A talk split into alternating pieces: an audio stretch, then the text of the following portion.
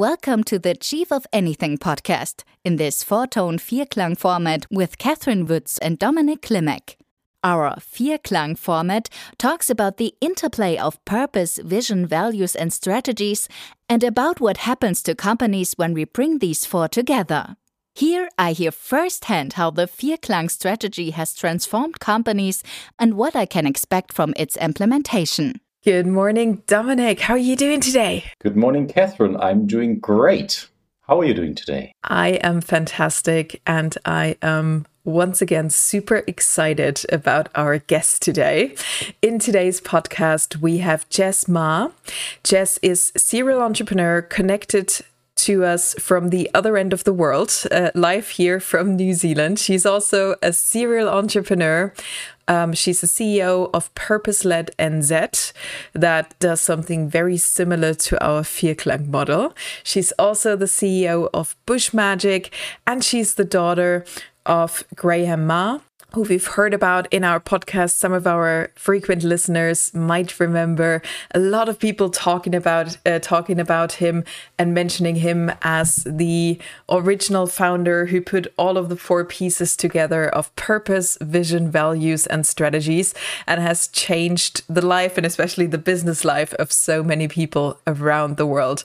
Jess, I am super excited to have you here today. Welcome. Thanks, Catherine. Thanks for having me. Um, Jess, I've said a little bit about you already. Do you want to give us a, bit more of an in-depth view of who are you, what do you do, and what led you to actually work with the Vierklang model, with the purpose-based model um, nowadays in in your job? Yeah, so thanks, Catherine. Um, I obviously am. My dad is Grahame Maher, so I was introduced to these kind of models very early in my life. Um, Actually, I was thinking the other day that my sister's birth announcement, and she's four years older than me, was written as a press statement from me saying um, that the junior MD of Adelaide Business Machines, which was the business at the time, was welcoming her partner. So it was kind of really part of my life um, from the get go. Um, and then as I got older, um, obviously I'd learned a lot of these different models and stuff and had them. We actually used the Vierklang model, um, or I call it the heart model when I use it. We used it like at home as a personal planning thing as well as in a business context. Um, so that's been around. I don't actually know when I first heard him talking about it like that. Um, but I went back to uni after working in in um, businesses and realizing that they weren't all the same as how the businesses I'd grown up with were. Um, yeah, and actually, a lot of my uni degree, uh, so I did a Bachelor of Business and Information Management, Human Resources, International Business, uh, that kind of thing. And I used Vodafone and Dad uh, often for case studies. But for me, being um, the kind of typical bratty uh, daughter at the time, often I was trying to prove him wrong because uh, I would joke, it's just a Venn diagram, Dad, like with a heart on it. Really. Um, so yeah, it's a bit about me. Um, I've been kind of busy with mothering, among other things, for the last decade. Um, but yeah, I've got a couple of businesses that I have on the go at the moment. Uh, a couple more behind me. That is absolutely brilliant. And I'm curious, how was that? I mean, you've already said it, right? So, so trying to prove dad wrong. Um, yeah. I think we've all been there at some point in our lives. So, yeah. um, how was that being introduced to the Vierklang model or the heart model? So, purpose, vision, values, and strategies, kind of like for private life as a child. How does how, how do I have to imagine that? Yeah, so that's um, it's really interesting. So when I spoke to Michael a couple of months ago, we were really discussing how we'd gone different angles with the same kind of concept, um, but using it at different ends of the extreme, if you like. So when I was a kid, um, Dad had his own one of those that he applied to his life, um, and he would do it with me. Um, so I would have one that applied to my life. So just personal development strategy stuff, I guess. Um, having a purpose is something that he'd always talked about. So that was quite um, integral to those life lessons, I guess. Um, yeah. And I think I didn't really realize how much uh, other people and other businesses didn't operate like that. So it's it was really um, an authentic thing for him. Um, but yeah, we used it uh, on a personal level, on an interpersonal level. So like at the moment, I use it with my kids. We have a family model. Um, I always use it with my flatmate and her kids. So we have a house model. Um, and it's really it comes into its play when when you have uh, or decision making or conflict. Um, and so on a personal level or an interpersonal level, it's really useful for that, um, not just for businesses. So in my most recent years, I've actually been talking more about that. I just realized that I kept drawing the model over and over again, even though I'm not working in business consulting. So I was doing it with the organizations, uh, community organizations or not-for-profits I was working with. Um, I was doing it with individuals. I was doing it with entrepreneurs. Um, and so I kind of apply it now um, in a more broad sense than for business, um, for entrepreneurs, small businesses, but also on a personal level. It's I'm very curious to know when you say you apply it on on a personal level. Yeah. Uh, we speak to so many like students or like even like people like in their midlife crisis, and Yeah. they are always on the lookout for like I don't know what to do with my life. Yeah. And it's just a different way of saying like i'm looking for purpose. How has that been for you knowing your purpose i would assume from like early teenage years on having your dad or finding it and refining it over the years? How was it for you? I think when I, uh, thanks, Dominic. I think when I was younger, uh, the idea that we all had a purpose and I had to know what it was felt really overwhelming. I didn't know. I didn't know what it was. And I kind of got stuck in that, I don't know. Um, and when I was like in my teenage and early 20s, dad would often say to me, that is okay to have as a purpose. Like your purpose can be trying to work out what your purpose is. That's in a part of the progress sometimes. Um, but yeah, so Bush Magic is one of my businesses. Um, I was I started it as a kind of plant business, uh, herbal medicine or rongoa we call it in um, New Zealand. Um, and then I noticed that I was, I was doing women's circles or having more um, event spaces, and I noticed it was a really common theme for me. Quite often they were mums who were coming to me. Um, they were mums of a similar stage as me. So they, their youngest kids were about to start school or starting school. And they were looking at their life going, well, 10 years have just flown by. I wasn't doing what I was doing before. What am I doing? What is the purpose? All of that kind of stuff. Um, so that's, so I'm just turning that off. Um, uh, yeah, so I quite quickly found that it was really helpful in that capacity to talk about some of these models, maybe slightly differently than how I talked about them in uh, corporate settings, well, definitely corporate settings, but in uh, you know consultant settings, um, and it really helped people on a personal level. Um, it's a big thing, right? Especially for women, uh, and having going through motherhood and then getting to that. So I'm 40 next year. That what what is any of this? Um, yeah. maybe in just like one question or one word like when you speak to these mothers like what do you ask them or what do you tell them as a starting point to find a purpose in life like what is something that our listeners could take away like what's the one question i could ask myself to get closer to my purpose Yeah, that's, that's a great question. With mothers, the first thing I would say to them is that flamingos lose their pink when they're mothering. So a flamingo bird is not pink for the first few years of her child's life, and her pink comes back. Uh, so for a lot of mums, that's a real relevant thing that we kind of lose ourselves. It's part of the process, I think. Um, and then you're coming to the other side, you're like, oh shit, but your pink will come back. You know, it doesn't have to be. Uh, you don't have to do it in the doom of that space. Um, the other, the next step in that that I start talking to people about is about um, uh, under like uh, underpinning beliefs of ourselves or limiting beliefs or because it's kind of the basis for when we start to talk about values. Um, when we talk about values, I often uh, start with an experiment or an exercise, if you like, where we talk about considering your funeral which sounds morbid. Um, but actually, when you can go, so we, we talk about, we do an exercise where you have three different people. So one is someone from your family, one is someone from your friends, and one is a work colleague. Uh, and each of them are going to give their eulogy at your funeral. What kind of things are they going to say? And are they things that you would be happy with them saying? Are you going to be like, yeah, that was awesome. I had a great life. Um, or was it not? So, in the example of mothering again, for some people I know, mothering is their big job in life, and that's beautiful. And I, like, absolutely has merit, but it isn't for me. So if at the end of my life someone was sitting there and the only thing they were talking about was me mothering, I don't think I would feel um, great about that. So that's kind of uh, an exercise that I run through people through at an initial stage. That sounds brilliant. And I love the flamingos lose their pink metaphor. That is brilliant. I didn't even know that. Thank you so much for for sharing that with us. Um, I'm just curious, right? So I imagine um, having been introduced to these models so early on, right? And then you've just mentioned it. There was like a lot of, you know, women that encountered you specifically, kind of like maybe having never thought about these models before, right? Or, or haven't really asked those those questions before that.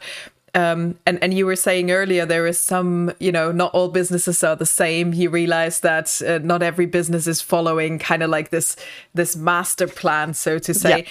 How was it for you? Kind of like maybe um, the first time you realized, hey, not everybody works like that, and what did you take from that experience? Yeah, so I think probably um, the first time I really got a grasp on that was uh, after I'd left high school and I was working. I worked at Vodafone New Zealand after dad had come here. Uh, so I worked at Vodafone New Zealand for a little bit. I was working in the call center uh, when him and the rest of my family had gone back to Australia. Um, and then I you know, branch out on my own. I don't want to be working with the Vodafone group anymore. And I, I um, was working for someone who actually was a real bully. like he just uh, was a bully. That's not uncommon, you know, uh, for management sometimes, especially in small business. Um, and I was like, but I know better than you. I know that this could be better than this. I know that you're actually not making the best uh, progress you can. Um, and after kind of setting up that business with some really uh, massive growth, I was like, wait, why am I doing this for someone who's not even nice? like, that doesn't make any sense. Um, and that's what kind of took me back to university. And I was like, oh, well, okay, what's the missing link between the stuff that I've seen and the stuff that I know to be most common um, in businesses? And then did you find other businesses who had that link or or did you set up and just created your own and, and did it better? A bit of both. um, one of my lecturers who I worked with when I was still at uni was a change management lecturer. Um, Steve Bunnett, and he was amazing. Um, he was quite known for his approach to lectures, where he would just come in on the first lecture and sit in the audience and wait for someone to do something. Um, so he was very kind of um, a similar vibe to Dad, you know, like doing things kind of differently uh, and making it interesting. It turned everything on its head. Um, so I worked with him for a while, but I realized quite quickly working most of our businesses in New Zealand is small to medium. Um, so working in small to medium enterprises, quite often the manager, as the consultant, the manager was the problem. like the person paying my bill was the problem. They weren't. Um, they yeah, and I spent a long time doing that. And I was like, wait, hold on, this doesn't make any sense. Um, so then I went back to the drawing board, did a different kind of consulting, focused more on human resources. Um, but eventually I kind of was a bit burnt by it, to be honest. Um, and after dad died, I moved into um, social justice stuff, so online rights. Um, and we ended up uh, helping bring into the Harmful Digital Communications Act of 2015 in New Zealand. Uh, so we had some rights for youth, particularly online. Um, and then that I just decided I'll make different businesses. I'll show people it in a different way. Um, yeah, and just now in the last year coming back to the consulting models, I've learned my own education and have been given and seen from Dad and Vodafone and other places. Wonderful. Thanks so much, Jess. Um, so, just for the people who are not familiar with the um, New Zealand Rights Act that you just talked about, what, what did that change? What did that do? So, after Dad died, um, I, well, he was big on social media. Um, he, like, he was early days, but he was using social media, as was I. Um, and my degree had a kind of element of using social media in business before it was a kind of mainstream thing. Um, so I immediately kind of did what I thought was the right procedure. I memorialized his account on things like Facebook. And then I realized that what actually happened when I did that was they took heaps of information away and all control. I didn't have his passwords. So there wasn't something I could, you know, so I was trying to do what was the right kind of approach via the websites. And then I could have no um, communication with anyone. I couldn't work out what had happened to things, where I could find it. As I started to kind of focus in that, I also became aware of the amount of youth in New Zealand that were having massive issues online um, things like cyberbullying, uh, things like um, non-consensual sharing of you know media or photos or that kind of thing. And there was no one for them to talk to. There was no recourse for there to be. Um, a couple of them were dad's friends' kids, you know, that were talking to me, and um, so I was like, okay, I'll work something out, and started campaigning in that area. Um, and it was a really interesting time in terms of the internet and where laws applied and didn't apply, and police involvement and all of that kind of stuff. So it was a way for there to be a recognition that what happened online was like what happened offline, and you could be really harmful in the way that you were using it.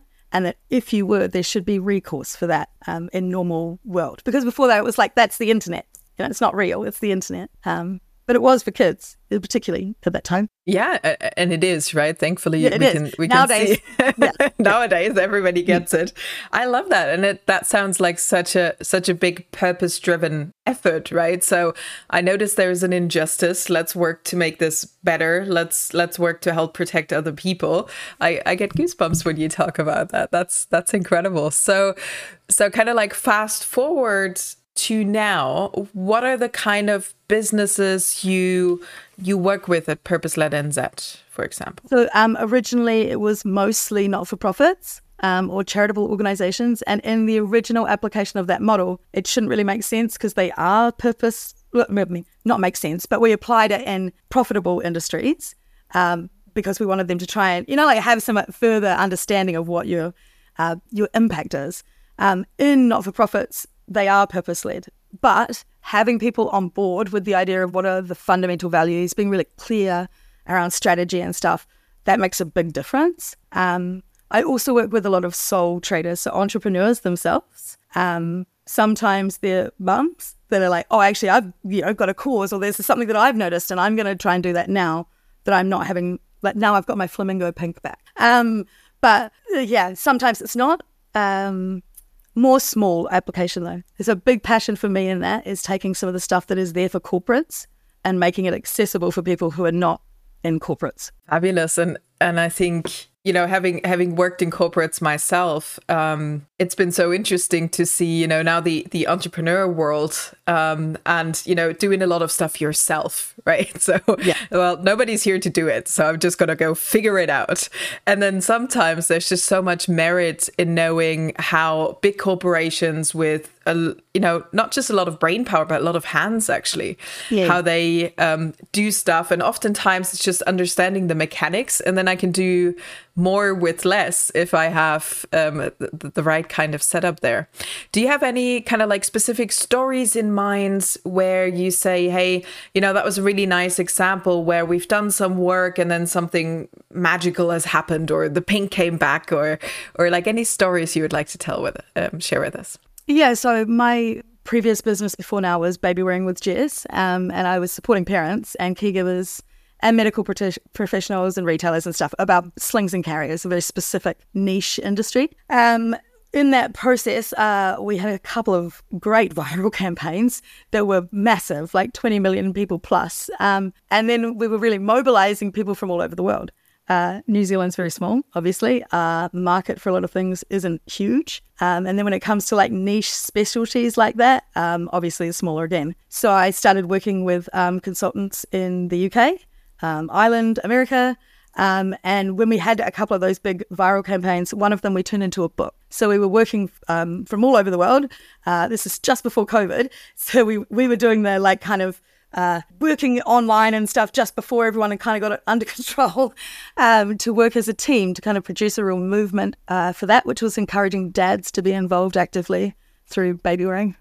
So yeah, in that in that um, working with people everywhere across the world, sometimes there was decision making that wouldn't be in a timely fashion, so they couldn't get hold of me. It's the other like it's a night here, I'm asleep. Uh, obviously, one of the great things about being clear about your purpose is that you don't have to have uh, really detailed conversations. Sometimes you could just guess that's going to be aligned or that's not. Um, and one of the things that happened after we published the book was one of the people I was working with had said, I think we should make an ebook. And I had um, said, that's, sorry, that's my talk in the background. Um, I, would said, I don't think an ebook is helpful for us. I don't think it's, you know, it was a viral campaign. It doesn't make sense to put it online. And they had called me out and said, hey, should we go back to that heart model and like have a chat with it uh, in that? Which is something that I'd encouraged every time we were doing that. And I was like, yes, of course, let's do that. And then we were sitting in that, it was like made clear to me that if our uh, intention was to make this reach as many people as possible, then we should be doing an ebook. Um, me being concerned about that, or my ego being involved in that, or my own personal take on that, when I was trying to do something bigger than me, wasn't really the important part. Um, so really helpful in a number of different ways. Hmm. We call that eating our own dog food. So applying yeah, what yeah. we apply with others for yeah. ourselves as well. It's brilliant to have people who who kind of like reflect that back to you. Yeah. It's, it's the same now with like clients that I have. I had a client that I was talking to last week, and we're talking about that model in terms of how I said, yes, I've got one for me, I've got one for me and the kids, I've got one for the house, I've got one for that business and that business. And she'd said, isn't that tiring? like, do we need to have that many models? And I was like, well, no, like I find that helpful for me. Um, and then we sat down and kind of discussed why I think that's important that entrepreneurs have one for themselves and one for their business. And then we kind of got to the point where we're like, actually, maybe for you, it doesn't matter. For you in this stage, it's not important whether we separate them or not. And so doing that would be a waste of time and seem overwhelming. That's not the point. Let's start. So, yeah. I'm, I'm curious what did you come up with? Why is it important to have it for your business and for your personal life? Mm, so for me, I um I sat with this. I had like wānanga is what we call it in New Zealand, or like workshopping with yourself. So sitting with the concept, and I was like really playing with it.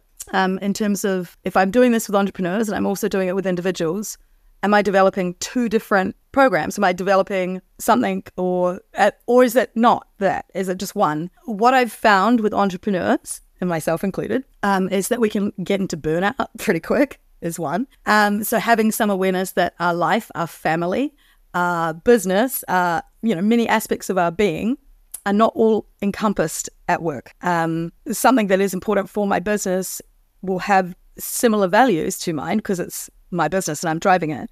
But the ones that I prioritize and focus on in my personal life might be quite different than in my business. Um, yeah. So as as an entrepreneur, I I suggest that people don't. I mean, I know my mum was like, you know, we're not your employees, so this doesn't work. Yeah. If if people are just having one model, like if Dad had just had one model for Vodafone, then we would cease to exist in, in that reality. So yeah, that was the kind of thinking I got to. Yeah, um, I mean, in the end, um, I focus on like what I have right in front of me. When I have my my Vierklang or my purpose based model looking in front of me, my heart model, and it's only focused on like my business vision, my business purpose, I put a lot of energy there. And I assume uh, when you have people saying like, "Oh my God, I built this billion dollar company," and suddenly I'm divorced and my kids don't want to talk to me. This is because my focus went solely in this direction. And by spreading this out to all areas of my life, saying like, even like fitness, like being successful in business but unhealthy is also not good. And focusing on health, focusing on family and relationships and focusing on business helps me to have a balance between those two. Doesn't mean like I will always spend the same amount of time,